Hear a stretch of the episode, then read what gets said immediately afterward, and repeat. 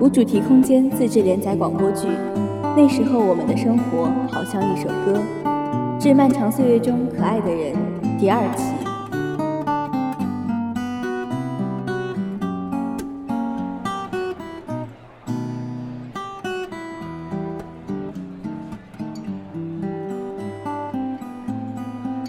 哎，你跟我透个底，你和陆可到底是个啥情况？嗨，我不都跟你解释了吗？你说我不好说。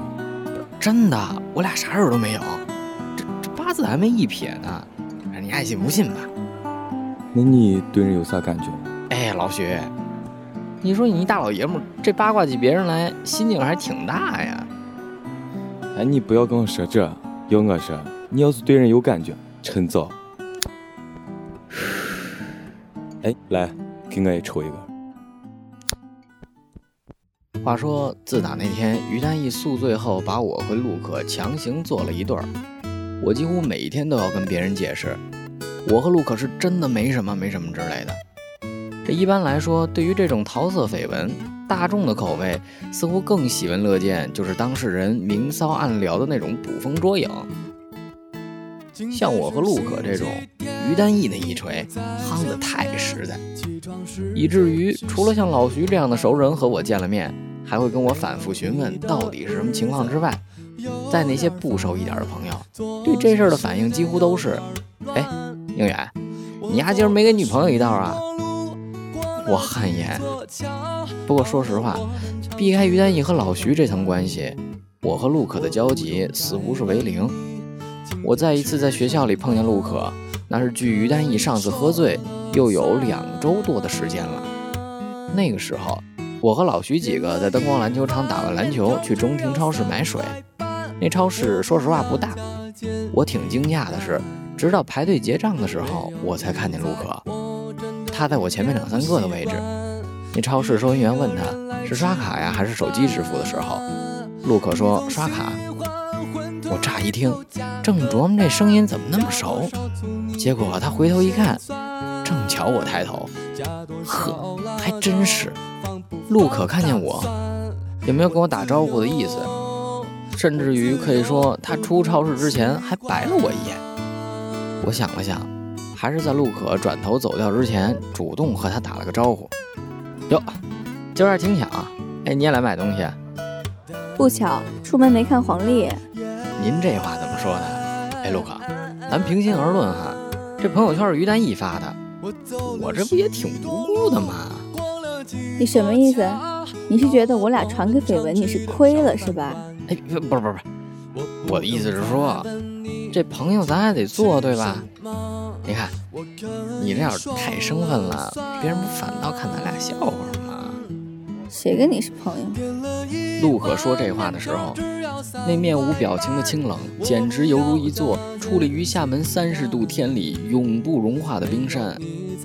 也不知道为什么，在那个时候，我对于陆可这种略拒人千里之外的性格，总有一种除却男生对女生起码的礼貌之外的着迷。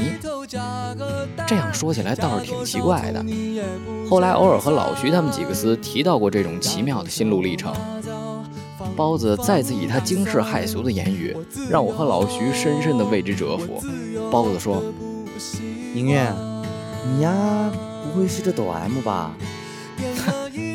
我怎么可能抖 M 呢？说回那天我在中庭超市遇见陆可，我和陆可就这么有一搭没一搭的聊了几句之后，突然彼此就都沉默了。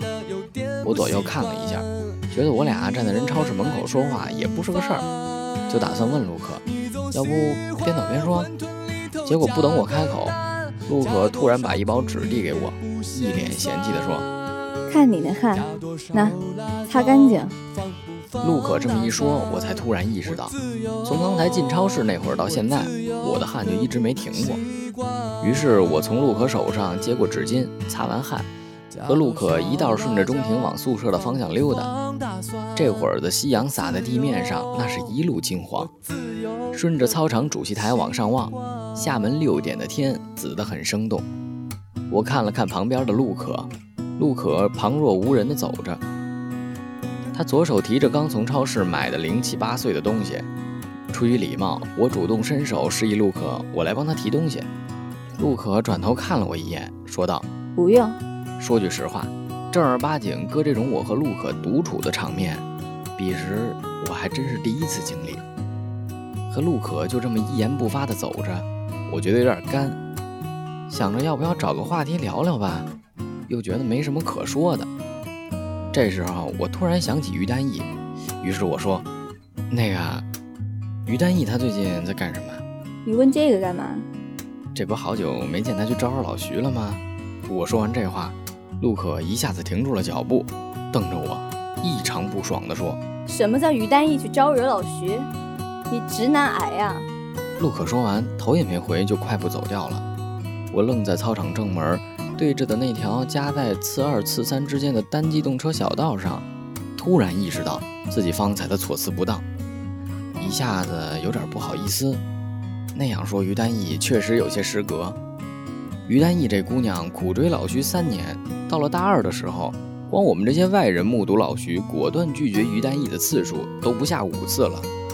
但这姑娘就好像是愈挫愈勇，以至于我数度猜测于丹义和老徐之间究竟是发生了怎么样感动天感动地的前尘往事，能让这姑娘如此英勇的直面惨淡失败，且每每败北都能迅速堆积起勇气。蓄势卷土重来，对老徐展开激情不减，甚至于更加猛烈的攻势。后来就此问题，我对老徐进行了一次身处灵魂的质问。终于在我和老徐分喝第三瓶江小白的时候，老徐开口谈到他和于丹义的事情。原来，当初来华大的时候，于丹义早早通过老乡群认识了和他高中邻校的老徐。假期的时候，老徐也和于丹义见过几面。那时候说是有次，于丹义和老徐约在了回民街。暑假里路过鼓楼那会儿，于丹义的钱包让扒手给拿了。于丹义反应倒挺灵敏，东西少了立马就发现了，大喊着：“钱包让别人给拿了！”老徐眼睛也算明亮，迅速在人群中扯住了正欲开溜的扒手。对于这档子事儿，老徐也不是没见过，对着那年轻的小贼说着：“哎，哥们儿。”我女朋友钱包是你捡到了对吧？谢谢了啊！这贼见老徐一米八几的陕西汉子，年轻气盛，要是蛮干，他肯定不占优势。且老徐还算是给他留了机会，没直接把他干这档子事捅破，便悻悻地把钱包乖乖地交到了老徐手上，灰溜溜地走了。于是乎，俩人就按照原来的计划，一起在回民街的星巴克聊了聊天，约了个饭。说到这儿。老徐是无论如何也不愿意再和我说下去了。后来，据我的猜测，当时的于丹义面对自己刚刚失窃的事情，满脑子都是老徐如何机智的解决问题。彼时的老徐耀眼且迷人，深植于年轻小姑娘于丹义的心底呀。后来，于丹义在和陆可的一次彻夜长谈中也表示说，年轻的时候俗的窒息，当时看着老徐就感觉太耀眼了。于是始于颜值，陷于人品，最后也忠于现实。当然，彼时和陆可彻夜长谈的于丹义，已经有了大学乃至后来都算得上很好的归宿了。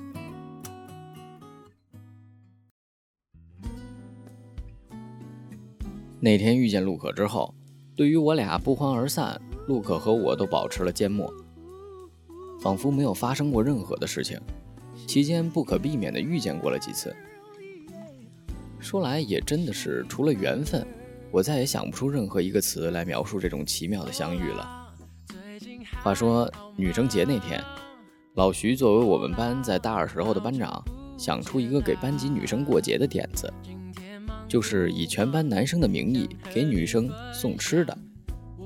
老徐想着，那就按班费出，每个女生一盒栗酥饼。这件事情就成功的落在了当天身处石鼓路的我身上了。刚好是个星期六，我下午在石鼓路带完家教，在丽租饼店门口排队买饼，左右开工的提了快二十盒，并且站在 Tonight 和麦当劳之间的路口等滴滴。旁边突然出现了于丹义的声音：“哎呀，今儿怎么回事啊？在石鼓路打个车还要排二十多号。”哎，那就等等呗。我转头和陆可打了个照面，陆可看着我，一副不情愿搭理的样子，反倒是于丹义在一旁怼了一下陆可的肩膀，满脸啧啧唏嘘的，做出了一副极其浮夸的嫌弃我和陆可的表情，说道：“哎呀，我看不下去了，工人在我面前眉来眼去的。我说，你俩没听过狗哭的声音吧？”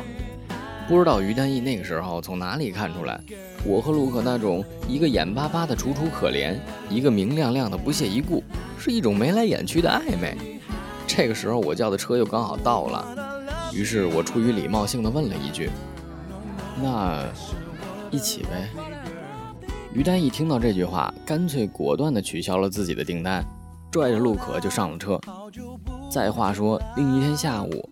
我整个下午都没有离开过实验室，畅游在光学显微镜下的世界，看着一个又一个的酵母从我的眼前划过，我百无聊赖，仿佛目睹了自己青春的流逝。就这样盯着几种微生物看了整整四个小时。出实验室的时候，我感觉自己两眼都要昏花了。老徐他们因为不和我一道做实验，所以整个下午压根儿没出宿舍。我看了看时间，想着去西街买点吃的。结果还没走出西门，被身后突如其来的骑着共享单车的陆可拍了一下脑袋。那会儿华大的物业还没有换成苏东吴，所以校园里停了不少共享单车。陆可这么一拍我，我刚想转过身去骂一句，结果看到的是陆可，他叫住我：“宁远。”嗨，是你呀！我还以为是哪个……我那孙子俩字还没说出口，就立刻止住了。陆可问我。你干嘛去啊？我我去买点吃的。您这打算上哪儿去啊？我去取快递。您今儿心情不错呀，都主动跟我打招呼了。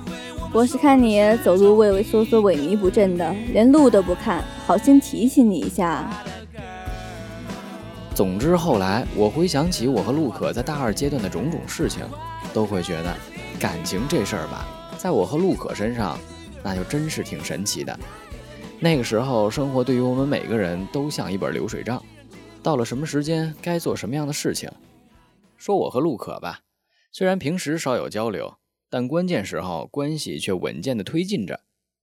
再说说老徐，老徐身高一米八二，篮球院队成员，足球也不赖，身形宽阔，但是面貌却不粗犷，经济条件不错，人也讲究，为人处事厚道，这样的优质男青年。到大二生日后不久，迅速的开展了一段恋爱。对方是别的学院的大老徐一级的学姐，这学姐是个叫顾小怀的学霸，个子挺拔，平时又会打扮。在这里，你要问我为什么老徐没和于丹义好上，我只能说老徐和于丹义是阴差阳错。于丹义是个很清楚明白自己想要什么的人，而老徐却不然。这人无完人嘛。在感情的事情上太后知后觉，大概就是老徐的短板了。好了，说回老徐和顾小怀好上的事情。那段时间，我忙着和陆可周旋，包子一门心思扑在吃鸡上，华大、鹿晗背着我们不知道在干些什么。至于老徐，就更加神秘了，经常早出晚归，除了上课能见着人，多数时候都是神龙见首不见尾呀。直到有一天。我和包子在中庭食堂见老徐带着一个姑娘在吃饭，当时包子把我拽了一下，然后问道：“哎，宁远，你看那是老徐不？”我定睛一看，嚯，还真是老徐，但那姑娘我们不认识啊。于是晚上，在我包子、华大、鹿晗的严刑逼供之下，老徐从容就范，坦白了自己和顾小怀的事。包子和华大、鹿晗当即叫嚣着让老徐请吃饭，这是好事儿啊！但是我心里突然想到了于丹义，竟然隐隐有一种暴风雨来临之前那绚烂夕阳下绽放最后欢愉的悲怆。但旋即想，若是于丹义真的扛枪而来，那我和陆可必然是有的忙了。如此下来，我内心竟有一丝莫名其妙的窃喜。老徐请吃饭的事情很快就被提上了日程。那天，为了避免在学校附近遇见于丹义，我主动提议让老徐携家眷于岛内宴请我们宿舍一拨人。于是，我们一行人为了狠宰老徐一顿，决定去海底捞捞个痛快，打了滴滴直奔 SM 店。下午六点的海底捞，号儿都排了小两百了，七八个人的桌，眼看着个把小时是得等起了。我无所事事，就和包子一道开黑打发时间。老徐和顾小怀两人完全沉浸在自己的二人世界之中，全然不顾周遭已然遍布的恋爱酸臭。就在这个时候，一道熟悉的声音划破老徐和顾小怀营造一派爱与和睦的氛围。那声音我怎么听怎么熟，于丹义。哟，这么巧啊！我去，上次仅仅是一个不相干的女生。于丹义都能在石鼓路宿醉成那样，这次眼看着老徐搂着顾小怀，我和包子还有华大鹿晗一道一惊，而后起身。只见陆可挽着于丹义朝我们走过来，于丹义丝毫不带客气的坐在了包子的位置上，笑里藏刀的对着我们说：“嘿嘿，你说巧不巧？我和陆可还说着下午没事儿来吃个饭呢，这都能把你们遇着，那一起吧。”于丹一说话的时候，我和陆可对视了一眼，陆可投递给我一个无可奈何的眼神，让我体会。我用眼神和陆可交汇，表示我也感同身受。就这样，好好的一桌饭，每个人都用心的维护着。真的上了桌，那才是最尴尬的时候。我和陆可坐了圆桌的对面，我旁边是华大鹿晗和包子，我另一边是老徐和顾小怀，所以场上的阵势就是。于丹义和包子坐在了老徐和顾小怀的对面。于丹义每每开口，我都感觉仿佛听见了裂帛一般刺耳。所以，我和陆可见状，便不时地把于丹义的注意力转移一下。老徐，怎么也不介绍一下，这位谁啊？我对象，顾小怀。你好，我叫于丹义。你好，我叫顾小怀。哎，我跟你说。我和老徐，我俩是老乡。于丹义和顾小怀握手言欢，在我看来都是箭在弦上的紧张。你和老徐，因为于丹义的性格，随时都可能和顾小怀还有老徐在言语和情绪上擦枪走火。在于丹义和顾小怀一个劲儿的夸老徐的时候，包子看着满桌无人问津的菜，突然问道：“哎，咋不整点酒呢？”哦，对，老徐，咱们老陕的饭局上怎么能少了酒呢？于丹一说完，也没顾老徐什么反应，直接向服务员点了白的和啤的。我在一旁应承了一句：“呵，阵仗挺大呀。”于丹义，你扶得住吗？宁远，你小子今晚可没少爹我二话。怎么，今天我们让你和我们家陆可坐一块儿，心里不痛快还是怎么的？哎，得得得，咱俩谁也别说谁了。于丹一说这话的时候，我清楚的看见陆可低头。脸颊有些泛红，于丹义就真的逮着谁咬谁。这时候我手机一阵一阵的，陆可发消息给我：“你跟我出来一下。”哎，不是，这会儿出去，于丹义要跟顾小怀打起来怎么办？哎，你先跟我出来。于是陆可说要去上厕所，我也死皮赖脸的说：“哎，等等，咱俩一路。”谁成想于丹义在一旁揶揄道：“宁远。”你小子这么猴急吗？这时候，包子也突然抬头说道：“宁愿，你丫想和陆可干什么啊？这女生之间才一起约厕所吧？”我没有顾这俩人在桌上一唱一和，奔着陆可就去了。我和陆可出来之后相视一苦笑，然后同时瘫坐在椅子上，只觉得心力有些焦悴。眼看着这酒还没上，这饭局也不是能说散就散了。后来当天晚上的局势就变成，等我和陆可回到桌上，于丹义已经左手白的右手啤的说要给老徐敬酒，还说门杯要九九，意思就是说白的酒杯，啤的酒杯，祝老徐和顾小怀长长久久。于丹义和老徐就这样你一杯我一杯的觥筹交错着，之间，顾小怀突然侧身问陆可：“他俩没事吧？”陆可旋即在顾小怀那边打哈哈，我想着，干脆我去劝劝酒，帮着于丹义喝几杯得了。于是去挡酒，结果包子唯恐天下不乱，全然看不出桌子上剑拔弩张的气氛，大言不惭地说：“诸位今日好兴致啊！既然这样，我今儿舍命陪君子了。宁月，我先来敬你和陆可酒杯。我看你俩这事儿也八九不离十了吧？陆可听到这儿，说了句：“我俩什么也没有，别乱说啊。”对对，你信我俩算个什么事儿啊？那我不管，这酒你就说喝还是不喝？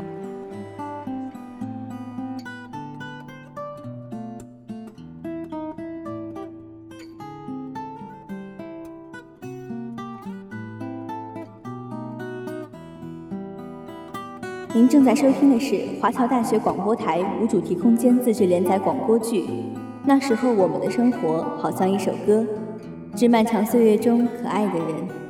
本期播音：大芒果、雨晨、花生、竹粒、宝宝、冷少、机务飞鹏、采编西西，协众监听。感谢您的收听，我们下期再见。